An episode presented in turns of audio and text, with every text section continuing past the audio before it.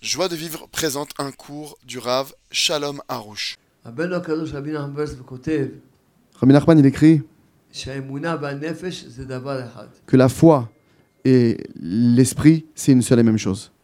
לכן כל בעיות הנפש הן בעיות באמונה.